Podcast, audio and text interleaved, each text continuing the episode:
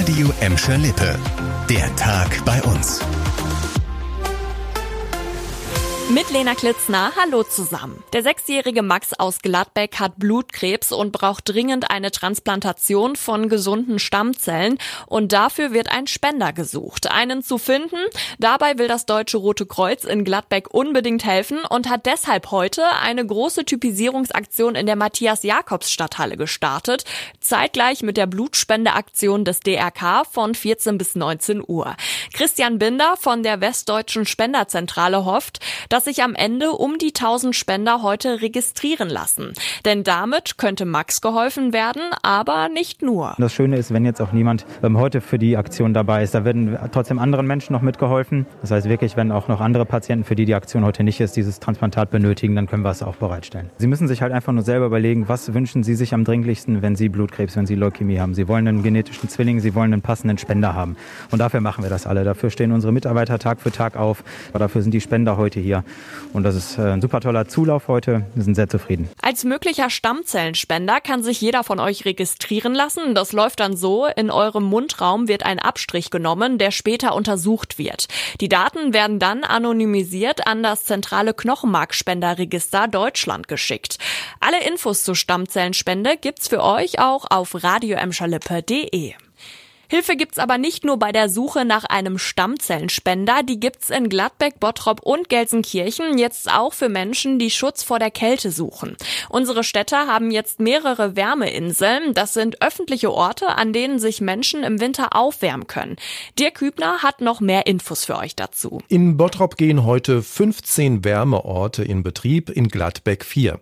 Auch in Gelsenkirchen soll es in fast jedem Stadtteil einen öffentlichen Ort zum Aufwärmen geben. Wegen der zuletzt milden Temperaturen sind sie aber noch im Standby-Modus.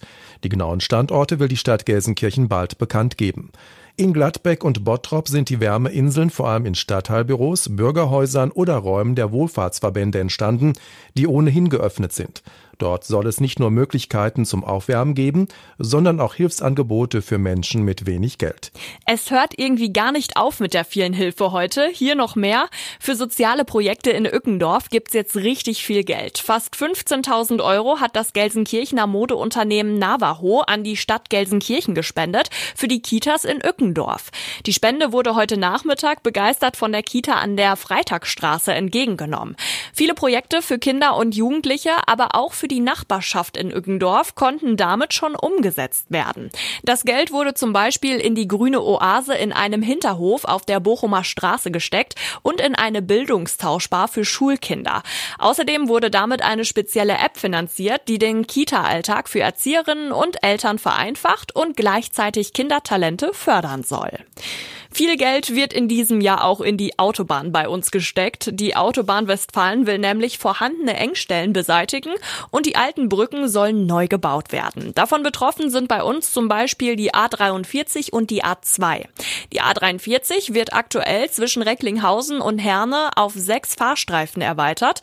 Große Arbeiten gibt es auch im Kreuz Herne. Das wird komplett umgestaltet.